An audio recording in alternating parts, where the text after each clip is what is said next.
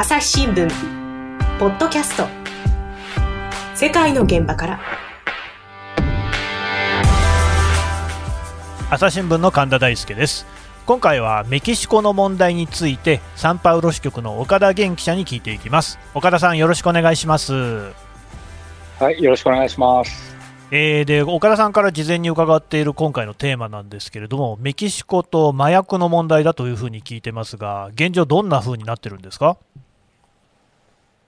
はい。あのー、最近ですね、大きい事件があって、まあ、現地メディアを非常に賑わしたんですね。と、うん、いうのは、まあ今年あもう去年ですね、去年の10月の半ばに、はいはい、えー、アメリカでですね、えー、メキシコの前の国防大臣がアメリカに家族旅行で行ったところに身柄を拘束されるという事件が起きました。で、まあ、その理由が麻薬密売とかですね、資金洗浄と、それで起訴されたんですけれども、うん、まあ、これにですね、メキシコの大統領、ロペス・オブラドールという人で、まあ、あの、名前が長いので、アムロ、アンドレス・マネル・ロペス・オブラドールで、略してアムロと言われるので、もうちょっとアムロと読みますが、このアムロがですね、はい、非常に反発して、はい。で、アメリカに抗議したんですね。うん、で、異例のですね、アメリカが異例のその、起訴の取り下げっていうのをやって、メキシコに送り返したと。はい。そしたら今度メキシコ側で起訴が、えー、されないで、そのまま無罪になっちゃうっていうことがありましたちょっと、むちゃくちゃで、まあ、なんか最初から最後のむちゃくちゃなんですけど、まずそもそも、えー、国防大臣を務めていた人が、麻薬の密売の疑いで、えー、身柄を拘束されたっていうのも、ね、だから 麻薬組織のリーダーを追ったら、その人が国防大臣だったってことですか？そうですね、アメリカの麻薬取締局、うん、DAR っていうのがありますが、まあ、そこがですね、えーまあ、この現地の報道などを見てると、盗聴してたら、そのエルパドリーノ、スペイン語でエルパドリーノってゴッドファーザーって意味なんですが、はい、まあ、そうやって呼ばれているリーダーがいるのが分かったと。はあ、で、それをどんどん追ってったら、この国防大臣、前の国防大臣だったというのが分かったってことなんですね。で、えー、で、この軍はですね、麻薬対策をやってる、指揮してるわけですよ。うん、で、大臣は当然それを指揮する立場であったわけですが、その麻薬カルテルからですね、賄賂を受け取って、その密売を手助けしたりとか、あとはその捜査とか、そういう取り締まりがいかないように、取引を妨害するようなことがないようにですね、調整したりとか、あるいは敵対組織、敵対組織を、まあ、組織に捜査をするとかですね、そういうようなことをやって、まあ、調整する役をやってた。まあ、まさにゴッドファーザー的な存在だった。いやいやそりゃね。というふうに言われてます。国防大臣っていうことでか、もやりたい放題ですよね、そんなのね。まあそうですよね。うん、もうなんか映画のような、それこそね、ゴッドファーザーなんて映画もありましたけれどもね、映画かドラマかアニメかみたいな話ですが、さすがにこれ、メキシコでもびっくりされてるんですか？まあ、当然、あの、国防大臣が逮捕されたときはですね、あまあ、前のですね、国防大臣が逮捕されたときは相当大きな反響があって、うん。うん、まあ、私の知り合いの記者とかもですね、えー、まあ、情けないと。うん、要は、自分の国の大臣を、やっぱり自分の国の捜査機関がきちんと捜査できないんだというようなことを言ってたんですよね。で、まあ、その、この大臣に食い込む、まあ、これ、推定無罪がありますから、有罪視してはいけないんですけれども、まあ、まあ、しかし、メキシコではですね、この、この人の前の政権の時の、はい、まあ、これも麻薬取引に関わるを担当する公安大臣がですね、やっぱりアメリカで逮捕されてて、うん、麻薬密売に関与したというようなことで、うん、要はやっぱりその政治家、警察、うん、裁判所、捜査機関、軍、で、麻薬組織、これの、こう、癒着がずっと問題になっていたので、うん、まあ、驚きながらも、まあ、さもありなありなんというぐらいに受け止められてたんですよね。で、ただ、まあ、アメリカで逮捕されれば大丈夫だろうと、うん、思っていたら、うん、なことになってしまって、まあ、さらに今、あ大きないや、そうなんですよね。そのまあ、実は私もその報道なんかで、そういうその、ね、前の国防大臣が身柄拘束されたって話は、逮捕されたって話はね、知ってましたけれども、なんですか、それもあのメキシコで不起訴になったんですか？そうですね。どういうことなんですか？要はあのアメリカから送られた資料と、まあ、本人から提供された資料によって、まあ、関わってないというふうに検察は判断してですね、まあ、したわけです。で、まあ、そこにどういう事情があったのかというのはちょっとよくわからないんですが、うん、ただ、これ大統領、そのアムロもですね、うんはい、えー、その検察の判断を後押ししちゃったんですよね。このアムロっていうのは、うん、さっき言ったように、こういう腐敗が国全体にあるので、それを批判してですね、うんうん、大統領になった人なわけですが、うん、まあ、その人が、まあ、結局自分がそのアメリカに抗議したことで連れてきてですね、こういう結果になったということで、まあ、このアムロの人気っていうのも、まあ、今後どうなるのかなっていうところがあ不安要素としてありますね。すみません、このまずアムロさんね、あとこれ、どういう人なのかっていうのを、ちょっとこう手短に説明してもらえますか？はい。まああのポピュリストという人もいますが、うん、まあ割とまあ庶民的なですね人気を集めるような政策を多めに取るという人です。うん、で、メキシコの市長なんかもやったりはしてるんですが、ほうほう。でこの人ですね、えーまあ、何回も大統領選に出て、うん、で落ちてたんですけど、18年かなの大統領選でやっと当選したと。であの主権にですねとてもこだわってきた人で、まあアメリ主権、うん、要はメキシコは自分のことは自分で決めるんだと、アメリカの言いなりじゃないっていうようなことをずっと言ってるんですよね。はいはい、で、えーまあ、あとはさっき言ったその腐敗とかですね、政治家の癒着、うん、そういったものを批判して、要は既存の政治を否定することで、うん、えー、まあ、人気を集めてきたという人でした。で、うん、まあ、ちょうど大統領選の時にトランプさんがいたので、トランプさんが、まあメ、メキシコを馬鹿にするような発言をずっとしてたこともあってですね、うん、自分はひれ伏さないんだというようなことを言って、まあ、大統領になったというのもあるんでですね、まあ、今回のことも、その、要はアメリカ側がどうもメキシコ政府に身柄を拘束することを言ってなかったそうなんですよね。で、それで、まあ、これは主権を侵されたということで、起こって、えーうん、まあ、その米アの捜査員をまあ追放するぞというようなことも言ったというふうに報じられています。いやでもね、まあ、そのさすがにそれはちょっとこう僕が聞いてないからこんなのは許さないみたいなふうにもね、受け取れますけどね。まあ、そうですよね。うん、でまあ、アメリカがその、うん、メキシコ側を信用しなかったっていうのも、理があるといえばあってですね、はい、例えばうん、例えばそのメキシコの麻薬カルテルのリーダーで、エルチャポ・グスマンという、まあ、すごい有名な人がいるんですが、はいはい、この人、今、アメリカで刑務所に入ってるんですけど、メキシコではですね2回脱走してるんですね、刑務所から。うん。えー、で、やっぱりこれ、警察官が捕まったりとかしていて、でやっぱりその捜査情報が全部漏れてしまうという、うん、やっぱりそういう面があって、言わなかったというふうに言ってます。うん、はい、だからまあ、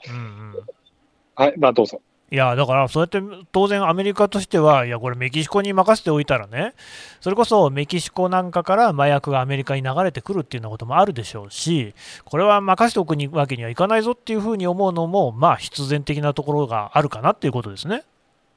まあそうですね。あの、うん、もう本当メキシコはアメリカへの麻薬密輸のメインルートになっていて、今、国内に9つだったかな、まあ、カルテルがあると言われてるんですよね。はあはあ、で、もうこのカルテルが、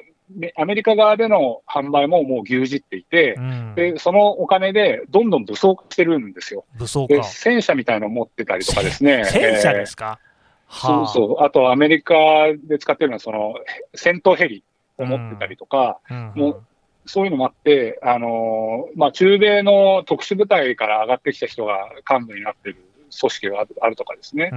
まあ本当に準軍事組織みたいになっちゃってるんですよね。だから、でそこと、まあ、国の政治家とか結びついてしまうと、やっぱりなかなかメキシコ自体で取り締まっていくっていうのは、なかなか難しいのかもしれないですよね。うん。ただですよ、そのアムロさん、ロペス・オブラドール大統領に関して言えばですよ、その腐敗を批判して大統領になったっていうことじゃないですか、で、はい、そういう人だからこそ、やっぱりね、国民としては、そういうその、まあ、腐敗、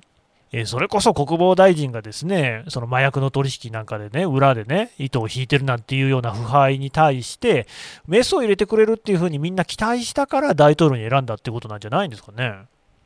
いや、まさにそうだと思います。だからこそ、まあ、今、失望がどれぐらい広がってるかっていうのは、現地に行けてないっていうのもあってですね、うんうん、あの肌で感じるのは難しいんですが、うん、まあ、友人なりですね、取材先から聞く限りだと、やっぱり相当失望が広がってるというふうに言えますね。で、まあ、そもそもまあ彼が、まあ、国防大臣の件で主権があるんだという、まあ、これはこれまで言ってきたことから考えると当然だと思うんですよね。アメリカにひれ伏さないんだと。で、それはある意味で喝采された部分もあったわけですが、ただもうその時から、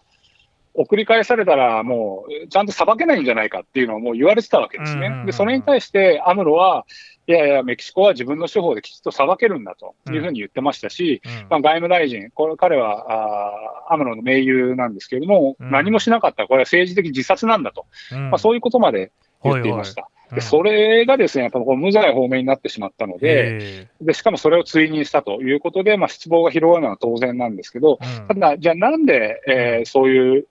失望を招くかもしれないことを、まあ自分がそこですよ。だってもうこれからね、えー、再選とかできなくなっちゃうかもしれないじゃないですか。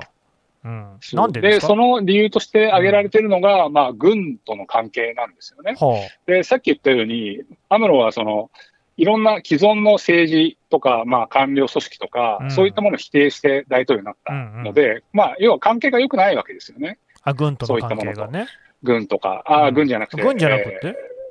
警察とか、警察のね、方にね。はいはい。ね。まあ、あるいは裁判所とかもそうですよね。で、あるいはその、軍がですね、まあ、軍そのものもそうなんですが、まあ、麻薬戦争っていうのを前の前の大統領の時からやっててですね、まあ、ずっと、うん、まあ、攻撃を仕掛けて、えー、壊滅作戦をするというようなことをやっていて、まあ、これで国民も多く死んでて、まあ、これに対しても批判的だったわけです。うん、で、まあ、そういった中で、まあ、その警察からも距離も置いてですね、この麻薬問題どうやって取り組むのかっていうときに、うん、アムロはあの国家警備隊っていうのを作るんですよ。でこの国家警備隊をどこに作ったかっていうと、軍の下に作ったんですよ。あははははなるほどね。はい、であとは、うん。で、あとはですね、うん、あの、これちょっと話ずれるんですけど、はい、前の政権がメキシコの空港、まあ、メキシコも非常に大きい都市なので、空港整備シティね。うん、メキシコシティ。はいはい。で、ここに新しい空港を作るって言ったんですが、これも、まあ、汚職だとかですね、建設費がかかりすぎだって言って、まあ、国民投票みたいなのをやってですね、えー、アムロは建設中止したんですよね。でも、まあ、空港は混んでるから、新しいところは必要だと。うんうん、で、新しく作るのどこですかっていうと、あの、空軍基地、郊外の空軍基地を、まあ、改装してやると。でこれの工事を受けるのも軍なんですよね。あとは、あアムロ。これ、アムロの政策で大きいもので、こう、鉄道を作るって言ってるんですけど、うん、この鉄道建設も軍がやるとかですね、あとは港湾管理。これを海軍が始めたなんて話もあって、うん、要はその、いろんなものと関係が悪い中で、アムロは、こう、軍とですね、まあ、関係を深めることで、うまく、まあ、統治、コントロールしてきたあの関係を深めるっていうか、もうなんか軍とベッタベタって感じしますけど、うん、そうそう、軍の力、本当に増してるっていうふうに言われてるんです、ね、えだから、その前の国防大臣をそうやってこう無罪方面でも許したってことなんですか？いや、で、それは本人は否定してるんですよ。はあ、だけれども、軍としては、まあ、辞めたとはいえ、あるいは前の政権とはいえ、うん、将軍は重要な人ですから、それがアメリカに取られたっていうのは許せないと、うん、いうことで、まあ、アムロにですね相当圧力をかけたというふうに言われてます。で、アムロは記者会見で、いや、そんなことはないと、これは国として、あの国の主権としてやってるんだというふうに言ってますが、まあ、軍の協力が得られないと、まあ、政権基盤、相当厳しくなるので、えー、まあ、あり得る話なのかなというふうには思います、ね、なんだろうね、それはそういうふうに思ってね、当然でしょうね。そうですね。なるほどね。でもだからもうそういうそのね、えー、ともうメキシコっていうのは代々といいますか、昔からその検察、警察、裁判所、そういうものが全部麻薬組織とつながってるんじゃないかなというふうに言われてきたわけですよね。でそでね、それが変わるんじゃないかなっていうようなこう期待もあったと思うんですけれども、結局こう、アムロさんもそういう軍との関係の中で、どうやらその前評判のようにね、うまい具合にこう腐敗をややっつけるっていうわけにはいかないようだっていうような感じになってるんですかね。うんだそこは今、微妙なところなんですか？朝日新聞ポッドキャスト世界の現場から朝日新聞の。質問ドラえもん。我が家の朝は質問から始まる。2012年に太陽圏を出た探査機ボイジャー1号が宇宙人に向けて載せているものは何？身の回りのことから広い世界のことまで。いろんな質問が毎朝新聞の一面に載って君の元へやってくる。ママ知ってる？なんだろうね。さあめくって探して答えを発見レコードか。いろんな国の挨拶が入ってるのか。毎朝のワクワクが未来を開く。朝日新聞。で、まあ、もう一個ですね、うまくやれるかもしれないテーマというか、あ疑惑があってですね、この国防大臣は麻薬密売だけではなくて、えーはあ他の疑惑もあるんですね。まだあるんですか？えーあのー、2014年、この南部ゲレーロ州っていうところで、うん学生、大学生が43人行方不明になるっていう事件が起きてよる。43人もですか？はい。はい。で、これ、あの、まあ、この大学、左派の影響が非常に強い大学であー、まあ、この学生たちもですね、反政府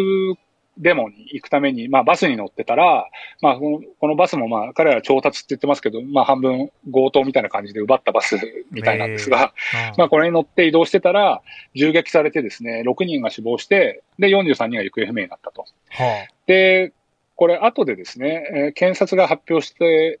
した筋書きというか、あうんものではですね、まあ、市長の夫夫妻が逮捕されるんですよ。この町の、事件が起きた町の市長夫妻が。はい。で、この夫婦は、要は、まあ、これもあれなんですけど、地元の犯罪組織の最高幹部で、夫婦がですね。市長夫妻が？で、市長夫妻あが。あで、市長の次の市長選に、その奥さんが今度出て、はい。やろうとしてたと。うんで、そのための政治パーティーを開いてたんだけど、うん。まあ、それの抗議のために学生が来たんじゃないかっていうふうに彼らが考えて、は警察にですね、彼らを取り締まれというふうに命じて、あ。まあ、学生たちが犯罪組織に渡されたと。で、学生たちがゴミ捨て場で焼かれましたというふうに、まあ、警検察が発表したんですね。はあで要は、麻薬組織を使った地元政治家が、まあ、癒着してですね、うん警察と一緒に、あの、左翼学生を弾圧したんだと。はいはいはいはいまあ、そういう筋書きの筋書き。ストーリーが、筋書きがあー発表されたんですね。はだけれども、43人も、あの、どうやってそんな簡単にいなくなるのかとかですね、あ。うんまあね。その燃やされたっていうゴミ捨て場から死体の一部が出たのかとかですね、はあまあそういうのがいろいろ検証されて、うん。どうも違うぞと、うん検察の発表間違ってるんじゃないかとうんいうふうに言われていました。で、まあもともとですね、この軍が関わってんじゃないかっていうふうに言われてたんえですよね。軍が出てきた。はい。軍。で、それが現地の取材と、現地記者の取材とか、民間の団体とか、あとは米州人権機構かな、あ人権委員会。まあ、こういうところが捜査して、まあ、軍は関与してましたよねっていうのははっきりして、まあ、再捜査、第三者機関による検証が指示されるとうん。いう状況になったんです。うんで、この時に、軍は関係ないって証言して、まあ、引きを図ったのが、その前の支援フエゴスという。国防大臣なんですよ。で、アムロはこの事件の真相解明をするんだと。うん。言って、まあ、これも要はずっと言ってですね、で、大統領になってるんですね。もしかしたら麻薬の方はダメかもしれないけど、うん。こっちから攻めていけば、ああ。えはあはあ。ーシエンフエゴスのその疑惑に迫れるかもしれないという可能性は、は前のね、えーあーその前のですね。うん。国防大臣。うんには、あーそういうルートは残されてはいるんですが、あだけれども、これも結局、さっきの話じゃないですけど、ね、もう最初にある筋書きがあってー、うん。それも否定されて、うん。で、なかなか捜査が進まないっていう中で、うん。やっと、どっちかというと麻薬取り取引の話からうん崩していって、こうのん43人の学生のものに迫ろうとしてたのに。それもなくなっちゃうと、やっぱりなかなか難しいんじゃないかなっていうのが今の いやい言いや方ですね。もうね、あのね、さっきからね、岡田さんの話を聞いてるとね、何から何までもうなんかもうびっくりすることばっかりなんですけれども、え結局、その43人の学生っていうのは、いまだ行方不明なんですか？行方不明です。なんか1体か2体が遺体が見つかったっていう話はありますけれども、基本的にはまだ見つかってない。はあいや、あのね、なんかもう岡田さんもメキシコ取材慣れしてるのか、平然と言いますけれども、学生が43人ね、しかもバスかなんか乗ってるのがいなくなって、しかも1体か2体遺体が出てきたとか、むちゃくちゃな話ですけれども、これもなんかそのまま、あの闇から闇へ葬り去られそうな感じなんですか？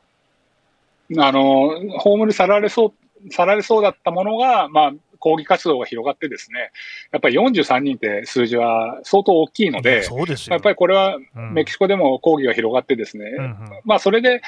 今、2014年に起きた問題が今も、まあ、関心を持たれてはいるんですけれども、うん、で、なおかつ、その軍がかかってるんじゃないかということで、さらに関心が高いということはあるんですが、まあ、とはいえですね、えー、この状況だとなかなか真相解明難しいんじゃないかなという状況になっちゃってますよね。あと、その検察が筋書きを書いてたっていうのも、なんか、その 検察はその普通ね、一般的にはですよ、捜査を尽くして事実を解明するっていうものですけれども、もうメキシコにおいてはそういう役割は放棄されてるんですか？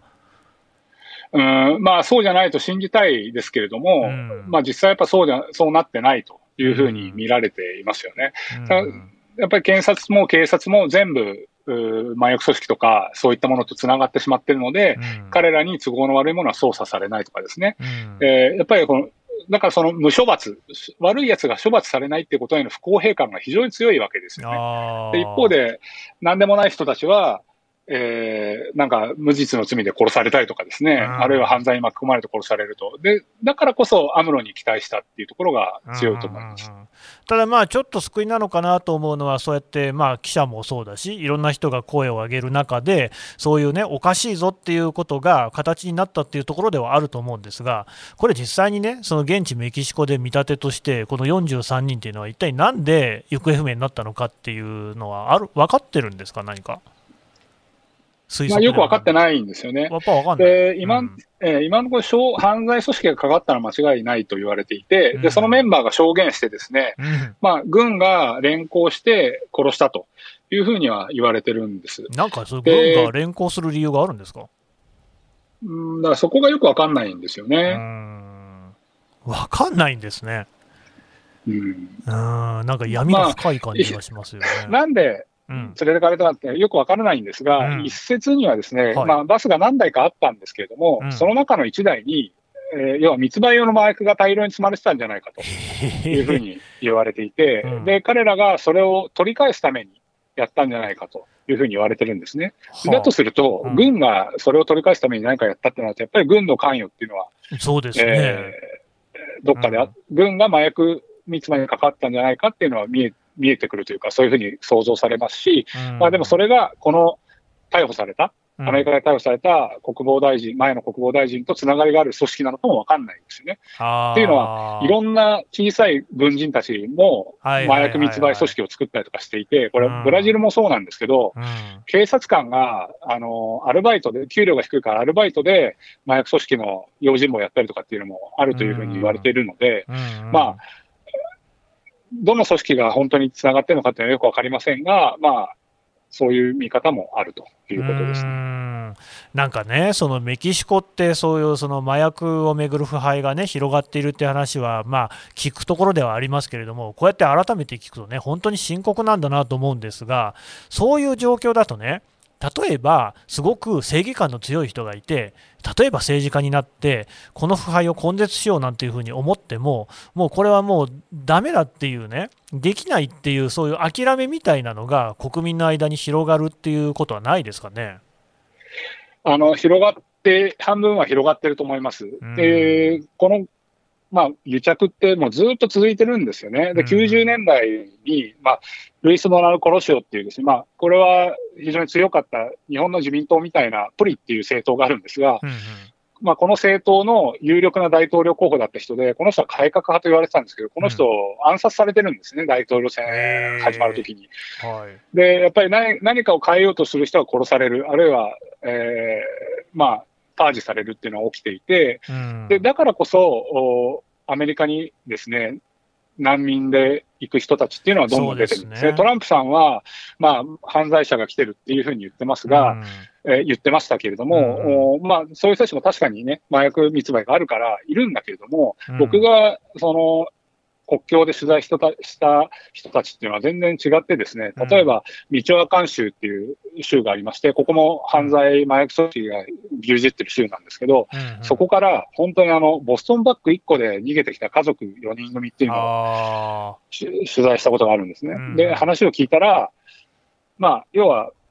麻薬密売組織がリクルートしに来るそうなんですよ。お前手伝えと。で、要は、幹部とかもう顔が知れちゃってるから、うん普通の人を、あの、運搬係、運び屋としてリクルートするわけですね。で、協力しないと、その場で殺される。うん、で、協力したら、協力した後で口封じに殺される。どっちにしても殺されちゃうんだ。で殺される。ねだから、うんその人の家の周りはもうみんな死んでるって言うんですよ。うちの向かいも隣も、うんうん。そう。だから声をかけられた日に、明日じゃあ答えるからって言って、うん。あの、バッグをまとめてその日の夜に出てきたと。えー。だけど、トランプは、トランプさんは、えーあいつらは犯罪者だと言って、えあー。ー締め出したわけですよね。で、国境で難民申請をずっと待ってるという人たちを私は何人もまあ取材してですね、なるほど、まあね。で、そういう状況があるから、まあ、政治に期待もするけど、やっぱり変えてくれない、変えられないから逃げるしかない。っていう状況になってる。うん。うんうん岡田さん、どうですか、こういうメキシコのね、麻薬をめぐる状況って、何かこの後ね、改善されるようなことってありそうですか？ああ、ちょっと絶句しちゃいましたが、あ今のは通信が途絶えたんじゃなくて、絶句で言葉が出てこなかったんですか？うん、やっぱちょっと想像がつかないんですよね。っていうのは、本当に難しくって、うん。例えば、これも取材した場所なんですけど、うん。あの、メキシコ市の郊外、ちょっと離れた2、3時間行った場所行ったらですね、もう街の周りを、の人たちが、その集落に住んでる人たちが武装して自警団組んでるわけですよ。で、そうしないと、もう自分たちの街を守れないって言ってるんですよね。へでそれって、で、今、まあ、インターネットもあって、ーうん。この21世紀の社会ですけど、うん。やっていることは、その、西部開拓時代みたいなね、あの、うんまあね。カウボーイの時代と同じような、本当にあの、ね銃を持って、うん。街につながる道道路の門のところに土のを積んでですね、車一台一台止めて、うん。あの、自警団組んでるというようなのをやってる街もあるんですよね。でもこれって、近代司法制度が全然機能してないっていうことじゃないですか。うんで、さらに悪いのは、まあ、その町ではないですけど、そういう自警団が 犯罪組織に発展してるっていうところもあるわけですよ。えー、なるほど、ともね。どこから手をつけたら いいのか、すねよくわからないという状況でいや、本当にメキシコはいい国で、いい町で、いい人もいいんですけど、うん本当この犯罪の問題だけは、本当どうなるのかなってよくわからないんですよね。で、うん一方で、ちょっと勘違いはしてほしくないのが、はいはいあんまり観光客が殺されてないっていうところで、はあ。の要は彼らの間の問題なので、うん。例えば日本企業が進出してるところも、やっぱり確かに治安悪くなってはいるんですけど、うんうん。その企業の人が犯罪にあったりとかって、まあ、簡単なね、強盗とか窃盗とかってありますけど、うん。その、昔、左翼ゲリラがやったような誘拐してとかっていうのはあんまり聞かないですよね。なんかそういう二面性があるんですね。そうですね。なるほどね。うん、わかりました。どうもありがとうございました。ありがとうございました。朝日新聞ポッドキャスト世界の現場から今絶対に聞くべきポッドキャストを見つけようジャパンポッドキャストアワーズ2020が開催されます朝日新聞ニュースの現場からは大賞にノミネートまた部門賞リスナーズチョイスはリスナーの皆様の投票により決定されます。2月15日23時59分まで受付中。ポッドキャストアワードで検索するか概要欄のリンクから番組名朝日新聞ニュースの現場からと記入してぜひご投票ください。